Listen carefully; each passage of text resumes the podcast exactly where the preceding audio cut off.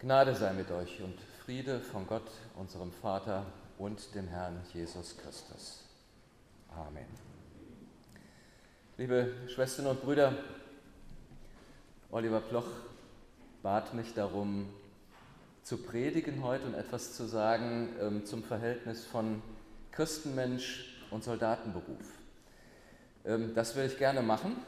Ähm, als ich den Gottesdienst vorbereitet habe, ist mir eigentlich zum ersten Mal aufgefallen, und du hast mich jetzt eben auch schon äh, darauf hingewiesen, dass wir diese Zusammenstellung eigentlich jetzt in der neuen Perikopenordnung erst haben, also im zweiten Jahr, aber dass dieser Sonntag, dritter Sonntag nach Epiphanias, zwei Soldatentexte an einem Sonntag hat. Das ist ähm, was äh, Bemerkenswertes, ähm, aber es ist eng verknüpft mit äh, dem Leitbild, mit dem Thema dieses Sonntags, dritter Sonntag nach Epiphanias. Der Wochenspruch, es werden kommen von Osten und von Westen, von Norden und von Süden, die zu Tisch sitzen im Reich Gottes. Der Horizont ist die Universalität des Evangeliums von Jesus Christus, das sich an alle Welt richtet, das die Beschränkungen auf das auserwählte Gottesvolk aus, auf Israel überschreitet und in alle Welt hineingeht. Und genau diese Grenzüberschreitung des Evangeliums, die Weite, die Universalität der Friedensbotschaft Gottes wird an zwei Soldatengeschichten exemplifiziert in der Epistel und im Evangelium. Ähm, das ist kein Zufall, ähm, denn die Soldaten stehen eigentlich für diejenigen, die der Gottesbotschaft am fernsten stehen, die von der Berufung Israels am denkbar weitesten entfernt sind. Es sind die Besatzungstruppen im Land Israel. Es sind diejenigen, die für Gewaltausübung verantwortlich sind, diejenigen, die im Namen des Imperiums handeln, diejenigen, die die Märtyrer zum, zur Todesstätte geführt haben, diejenigen, die dafür Verantwortung tragen. Das sind im Evangelium eigentlich die Soldatengeschichten. Und dass diese beiden Geschichten ausgewählt sind für diesen Sonntag heißt, die große Grenzüberschreitung, die wird an diesen Personen deutlich gemacht. Es führt uns direkt so ins Herz auch ähm, des Heiligen Landes, äh, nach Kapernaum, nach Galiläa und an diesen Küstenstreifen am Mittelmeer zwischen Jaffa und Caesarea. Ich weiß nicht, wer von Ihnen mal in Jaffa gewesen ist. Wenn man von Tel Aviv die langgezogene Strandpromenade nach Süden geht, dann ist auf einem Felsvorsprung die Peterskirche in, in Jaffa, sind so drei, vier Kilometer. Man geht so diese weite Kurve entlang, kann dann oben an der Peterskirche stehen, guckt dann runter auf den kleinen künstlichen Hafen und steht vor dem Haus Simons des Gerbers. Und ähm, die biblischen Geschichten, die bekommen so viel Fleisch, wenn man äh, sich das dann auch vorstellt. Tatsächlich, da ähm, sind die Leute losgegangen nach Caesarea zum Hauptmann Cornelius. Ähm, und diese Grenzüberschreitungen sind keine Ideen, sondern haben mit leibhaften Menschen zu tun. Das sind die Geschichten des Evangeliums 2000 Jahre zurück, ähm, aber diese Grenzüberschreitung ist ja heute noch auch der Inbegriff des Evangeliums, die Friedensbotschaft des Evangeliums ist bis in unsere Zeit eine universale Botschaft, die partikulare Grenzen, die Beschränkung überwindet und aller Welt gilt. In, diesem, in dieser großen Geschichte Gottes, die er bis heute schreibt, ähm, habe ich auch einen kleinen Platz und Oliver hat mich gebeten, davon hier auch etwas äh, zu erzählen, um sozusagen auch meine Geschichte für Sie, für euch mit etwas Fleisch zu bekleiden. Ähm, als Militärseelsorger arbeite ich am Zentrum Innere Führung der Bundeswehr in Koblenz. Das ist eine zentrale Bildungseinrichtung. Zwei gibt es in der Bundeswehr davon, die Führungsakademie in Hamburg für die General- und Admiralstabsausbildung und das Zentrum Innere Führung, wo die Grundidee dessen, was Führung in der Bundeswehr bedeutet, ausgebildet wird.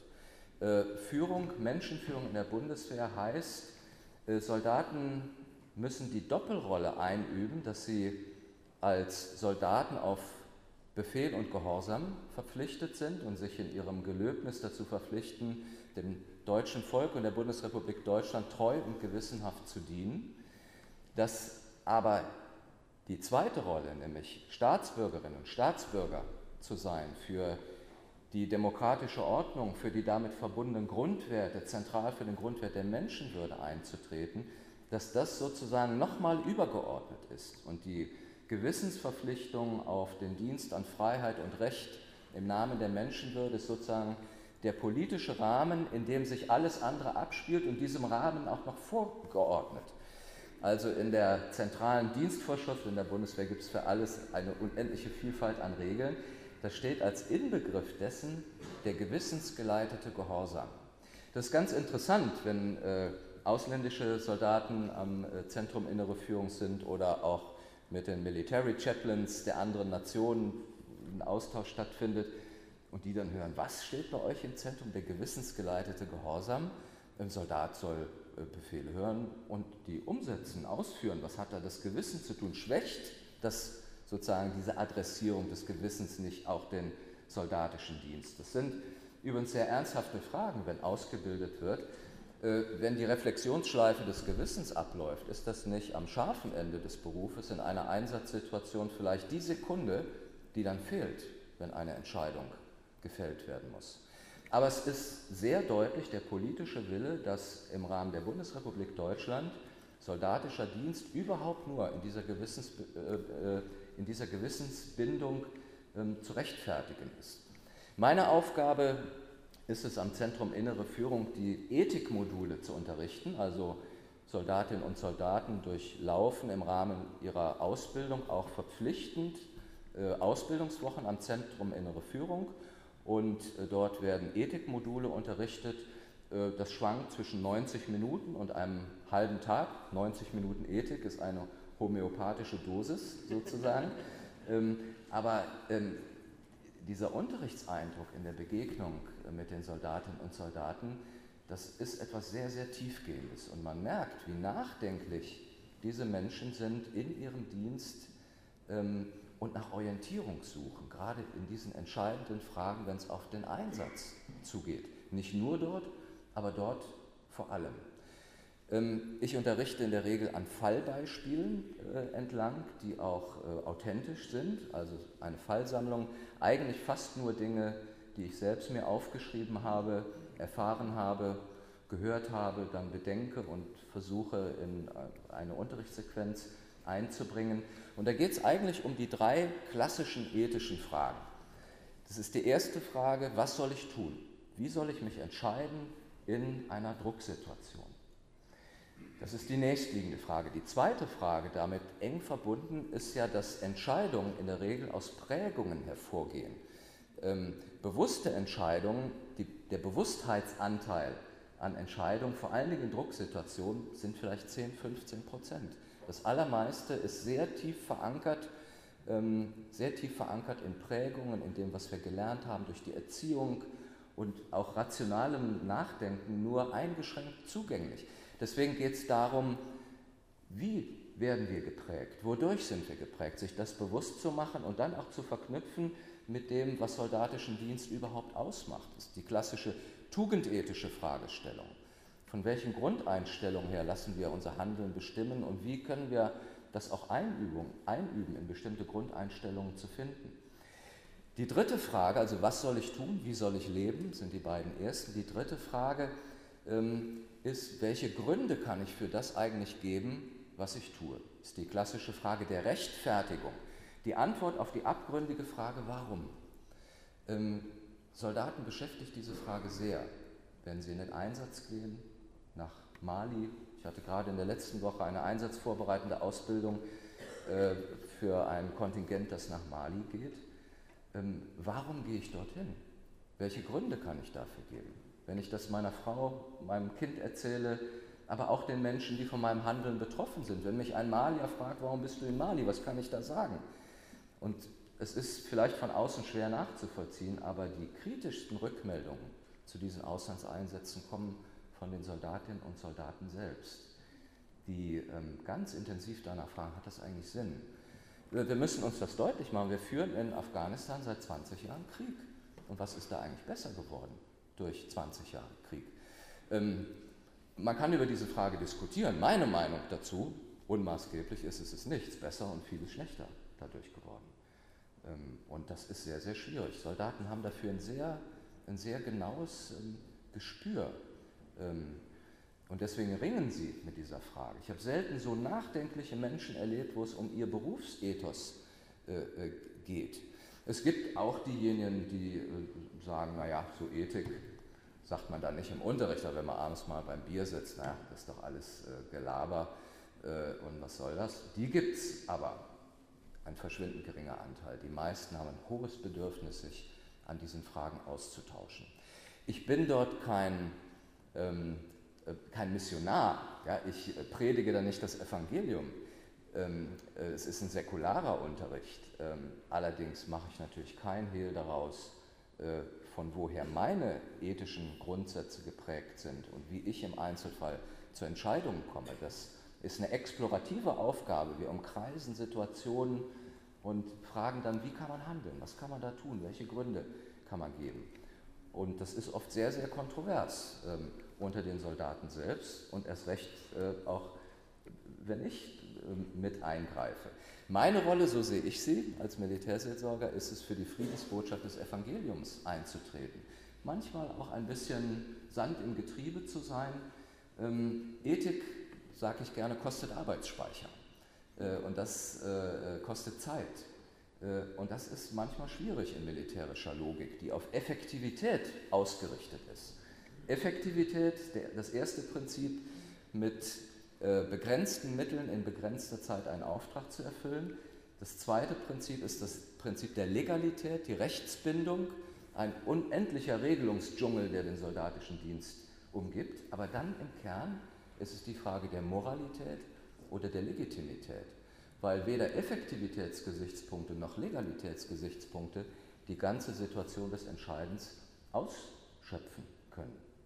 Ich erzähle Ihnen ein kleines Beispiel, ich muss das ein, ein bisschen äh, sozusagen aus dem Kontext äh, äh auch rauslösen, ähm, wenn ich es hier so öffentlich erzähle. Ähm, ein Soldat, der aus dem Einsatz zurückkam, berichtete von einer Situation, dass ein äh, toter Säugling auf einem Flugfeld äh, gefunden wurde, der offensichtlich über den Zaun geschleudert worden war und auf dem Flugfeld, das von äh, Bundeswehrsoldaten gesichert werden musste, gefunden wurde. Es war eine kleine Patrouille, die unterwegs waren, drei Leute, und sie fanden diesen toten Säugling. Es waren drei Familienväter, äh, die selbst kleine, kleine Kinder haben. Ähm, die militärische Führung hat um mal das Mindeste zu sagen, in der Situation nicht sehr angemessen reagiert. Und ich merkte, was das in den Soldaten ausgelöst hatte. Ähm, welche Fragen die sich stellen, was ist da passiert? Man hat es medizinisch dann untersucht und stellte fest, dass dieser Säugling wohl noch gelebt hat, als er über den Zaun geschleudert wurde. Man hat dann gerätselt, ja, warum macht einer sowas? Vielleicht, weil ähm, man die äh, Soldaten in, sozusagen in den Eindruck hineinbringen wollte, sie hätten das Kind irgendwo äh, gekidnappt und, ähm, und würden das sozusagen äh, sich schuldig machen dadurch, dass sie die Regeln des Landes auch äh, verletzen. Was kann ein Ethikunterricht in so einer Situation machen? Ähm, denn das ist ja passiert ähm, und kann auch jederzeit wieder passieren und man muss sich vorbereiten auf solche äh, Situationen. Ja? Ähm, und dann merkt man, es gibt Handlungsspielräume, ähm, Optionen und die überhaupt zu erkunden, wie kann ich angemessen reagieren, wie kann der militärische Führer angemessen reagieren, wie kann ich mich als Soldat schützen in einer solchen Situation. Es ist eine sehr tiefe Bewegung, äh, die da drin ist. Vergangenen Sommer war ich äh, eine Woche mit auf einer Auszeit für einsatzbelastete Soldatenfamilien ähm, Soldaten, die aus den Einsätzen zurückkommen, schwerste Schäden davongetragen haben, posttraumatische Belastungsstörungen ähm, äh, mitbringen, die über Jahre und Jahrzehnte ein Familienleben prägen. Familien zerbrechen unter diesem Druck. Handlungsspielräume von Menschen werden, werden eng. Ähm, und an deren Seite zu sitzen und mit denen nachzufragen, wie kannst du wieder anfangen zu leben? Wie kannst du aus diesen Bindungen herauskommen? Äh, ein elementarer seelsorglicher Dienst natürlich, den die christlichen Kirchen auch über die Militärseelsorgen an den Soldatinnen und Soldaten tun. Äh, das sind äh, Ethikaufgaben, die alle drei Dimensionen, Entscheidungsethik, Lebensethik und Ethik der Rechtfertigung, ähm, letztlich betreffen. Ähm, diese Nachdenklichkeit, dieses kritische Nachfragen hat mich immer wieder unglaublich an der Stelle beeindruckt. Man kann jetzt nachfragen, ja, lässt du dich dann nicht als Seelsorger so tief in die Situation ein, in diese Gesprächsprozesse ein, dass du die wirklich wichtigen Fragen gar nicht mehr stellen kannst, nämlich die Frage, wie weit kann, können wir legitimerweise vom Evangelium her überhaupt gehen? Wenn wir das grundlegend festhalten, dass das Evangelium Friedensbotschaft ist und im Kern eine Praxis der Gewaltlosigkeit ist. Ähm, wie, welche Fragen müssen da gestellt werden? Äh, nochmal, mein Selbstverständnis ist es, für diese Friedensbotschaft einzustehen. Aber ich stehe für diese Friedensbotschaft ein in einer Welt, die zutiefst von Gewalt geprägt ist. Und diese Spannung sozusagen auszuhalten, auch immer wieder argumentativ auszuweisen äh, und nicht nur als politische Parole sozusagen, sondern in den Handlungssituationen selbst zu entdecken, welche Räume öffnet das Evangelium, wenn wir es wirklich ernst nehmen an dieser Stelle. Die christliche Tradition, die Lehrbildung der christlichen Tradition hat von, von alters her versucht, ähm, das sozusagen diese, diese doppelte Perspektive auch äh, zu benennen. Und diese Lehrbildung hat man vielfach und nennt sie bis in unsere Zeit die Zwei-Regimentenlehre. Ähm, das Regiment, das geistliche Regiment des Evangeliums, durch das Gott handelt, das eigentliche Werk Gottes, nämlich Menschen zu befreien, zur gelebten Gemeinschaft mit ihm, zur rettenden Gemeinschaft mit ihm in Zeit und Ewigkeit. Das Mittel, durch das diese Befreiung bewirkt wird, ähm, das können wir am Weg Jesu nachsehen. Und es wirkt bis heute weiter dass das Böse und der Böse überwunden werden durch Leiden, durch ein Erdulden des Bösen, das an seine äußersten Möglichkeiten kommt im Weg Jesu äh, und nur durch Gewaltlosigkeit überwunden werden kann. Ähm, das ist die eine Seite und die eigentliche Seite. Die andere Seite ist dies, äh, das weltliche Regiment, das in einer von Gewalt erfüllten Welt Gott Ordnungen stiftet, in die Menschen eingefügt sind, um dem Bösen zu widerstehen. Die staatliche Ordnung, die politische Ordnung. Und nur in dieser Ordnung ist mandatiert und eng begrenzt äh, Gewalt angemessen, nämlich um die große Gewalt, die die Welt prägt, zu begrenzen. Sozusagen ist der militärische Auftrag auch nur so in dieser Doppelheit nachvollziehbar. Militärische Gewalt ist ein Teil dieser weltlichen Gewalt, in der fünften These der Barmer Theologischen Erklärung auf klassische Weise ausgedrückt, dass die politische Ordnung unter Androhung und Ausübung von Gewalt dazu geordnet ist, Recht und Frieden in einer noch nicht erlösten Welt zu garantieren. Wir merken eine streng mandatierte und begrenzte Gewalt. Darin hat auch vom Evangelium her betrachtet äh, das Militärische seinen Ort, nämlich dem Recht und dem Frieden zu dienen. Daraufhin muss das Militärische auch immer wieder befragt und hinterfragt werden. Das Großartige eigentlich unserer demokratischen Ordnung in der Bundesrepublik Deutschland ist, dass ähm, innerhalb des Militärs eine Institution, nämlich Militärseelsorge und damit auch die Kirche, wirksam ist, um das Ganze immer wieder zu hinterfragen, kritisch in Frage zu stellen. Es gibt das Leitwort der kritischen Solidarität. Solidarität insofern ich als Pastor an der Seite der Soldaten stehe, ihnen nah bin, versuche ihnen nahe zu sein, aber kritische Solidarität, indem ich diese Fragen stelle und damit Prozesse des Nachdenkens in Gang setze, ähm, die etwas auslösen und am Ende sozusagen die Soldaten immer wieder in den Zwiespalt hineinführen.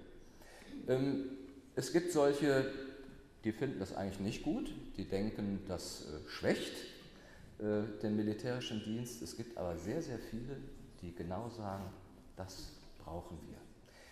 Im Kern dieser Vorschrift über die innere, innere Führung steht das Wort vom gewissensgeleiteten Gehorsam. Ähm, das ist ein großes Wort. Ich sagte eingangs, dass das für ausländische Militärangehörige oft schwer zu verstehen ist, warum wir in das Zentrum des soldatischen Dienstes sowas hineinrücken. Ähm, einige Sätze weiter steht dann, dass es darum geht, das Gewissen zu schärfen. Ähm, umkreisen Sie mal diese, diese Metapher ein bisschen, äh, das Gewissen schärfen. Ähm, es geht davon aus, jeder Mensch hat ein Gewissen, hat eine moralische Sensibilität, um sich von Not und Elend ansprechen zu lassen. Und das können Sie mir glauben, wenn der Soldat den toten Säugling findet und ihn auf seine Hände nimmt, da klopft was. Und ich habe noch keinen getroffen, der sagt, geht mich nichts an. Ja, das ist Gewissen. Aber es soll geschärft werden. Das heißt, die moralische Sensibilität soll, soll nochmal zugespitzt werden. Äh, schärfen heißt Gewissen schärfen. Das Gewissen ist eine Optik. Ähm, und wenn ich sozusagen da durchgucke, kann ich die Situation genauer sehen, betrachten und einschätzen. Die zweite Seite dieser Metapher ist, dass es ein analytisches Instrument ist. Ein Messer wird geschärft. Ja? Das Gewissen ist auch so etwas wie ein Messer, das äh, unübersichtliche Situationen sozusagen aufteilt, analytisch, äh, um sie handhabbar zu machen. Wenn sich das Gewissen meldet, merkt man, ich, es lässt mich nicht kalt, ich muss hier was tun. Ne? Und beides, beide Bedeutungsdimensionen der Gewissensschärfung stehen im Kern äh, meiner Arbeit und meines Dienstes, politisch gewollt und gewünscht. Ähm, ich denke nur, es geht darum, diese Spannung auszuhalten, auszutragen, meinethalben sich auch darum zu streiten. Äh, ich habe, bevor ich in die Militärseelsorge gegangen bin, sechs Jahre im Kirchenamt der EKD gearbeitet in Hannover, war dort für Friedensethik, Ethik internationaler Beziehungen, sicherheitspolitische Fragen zuständig und habe sehr, sehr eng mit der evangelischen Friedensarbeit äh, zusammengearbeitet. Vielen in der Wolle gefärbten Pazifisten, deren Position ich sehr, sehr gut nachvollziehen kann und in vielem auch teile. Ich würde trotzdem nicht sagen, dass ich Pazifist bin, weil ich äh, zu viel Böses in der Welt sehe.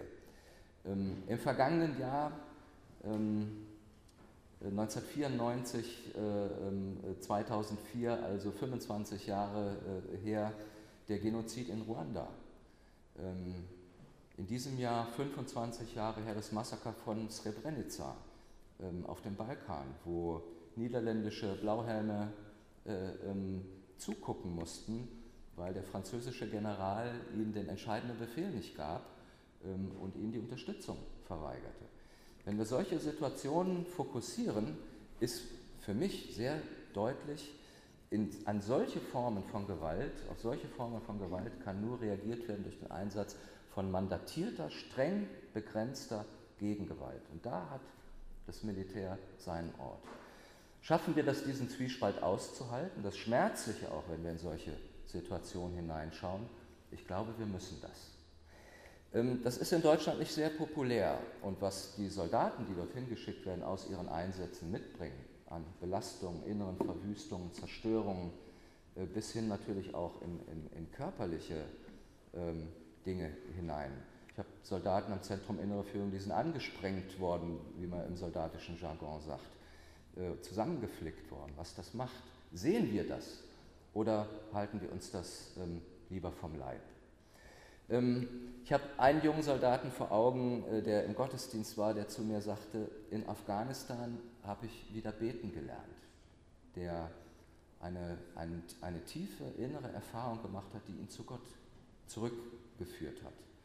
Äh, gut, dass dort jemand war, der ihm das Wort Gottes verkündet hat.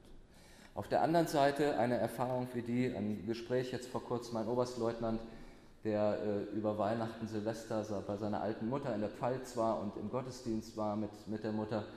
Ähm, und ähm, mir berichtete, dort wurde für jeden gebetet, für die Polizei, für die Rettungskräfte, für die Feuerwehr, für die Krankenpfleger. Und am Ausgang hat er den Pfarrer gefragt, hm, also ich bin Soldat, warum haben Sie nicht für die Soldaten mitgebetet? Ich kann mir jetzt manchen Kollegen von mir vorstellen, äh, der sagt, das habe ich bewusst nicht getan, weil ich damit nichts zu tun haben will. Das ist dem Evangelium so entgegengesetzt, ähm, dass ich das gar nicht haben will und in den Blick nehmen will. Dieser Pfarrer hat da sehr angemessen darauf reagiert, so erzählte der Oberstleutnant, und sagte, ja, der war betroffen. Er hat gesagt, tatsächlich, ich habe es wirklich nicht im Blick gehabt. Es tut mir sehr leid, beim nächsten Mal denke ich dran. Ähm, und das möchte ich so als letztes Wort von meiner Seite auch, auch Ihnen äh, als Gemeinde mitgeben, dass Sie diesen Dienst der Soldatinnen und Soldaten nicht aus dem Blick verlieren. Ähm, man muss sich damit nicht identifizieren. Und wenn Sie äh, als Pazifistin oder Pazifist sagen, ich glaube nicht, dass soldatischer Dienst mit dem Evangelium vereinbar ist, dann bleiben Sie meinethalben in dieser kritischen Grundhaltung ähm, und versuchen aber trotzdem, die, die Menschen, die diesen Dienst tun, auch zu würdigen. Äh, Sie, auch, auch Kritik ist eine Form von Würdigung, wenn sie eine ernsthafte, sachlich begründete Kritik und Anfrage ist. Aber halten Sie die auf dem Zettel. Am Ende das Wort, das im Evangelium vom Hauptmann von Kapernaum steht, ähm, dieses große Vertrauen dieses Soldaten, ähm, Herr, sprich nur ein Wort, so wird mein Knecht gesund, heißt es im Evangelium. Wir haben das Wort aufgenommen, es wird in der eucharistischen Liturgie verwendet, Herr, sprich nur ein Wort, so wird meine Seele gesund. Das verbindet uns alle Soldatinnen und Soldaten, kritische und eher zustimmende, die in der Gemeinde Jesu versammelt sind, weil dieses, dieser gemeinsame Weg zur Quelle des Lebens, zu dem lebendigen Gott, der uns frei machen will, gesund machen will in Zeit und Ewigkeit, das ist das, was uns verbindet. Und das sollte die tiefe, humane, menschliche Solidarität sein, die uns auch mit den Soldaten verbindet. Dazu möchte ich Sie ermutigen und aufrufen. Und der Friede Gottes, der höher ist als alle Vernunft, der bewahre eure Herzen und Sinne in Jesus Christus. Amen.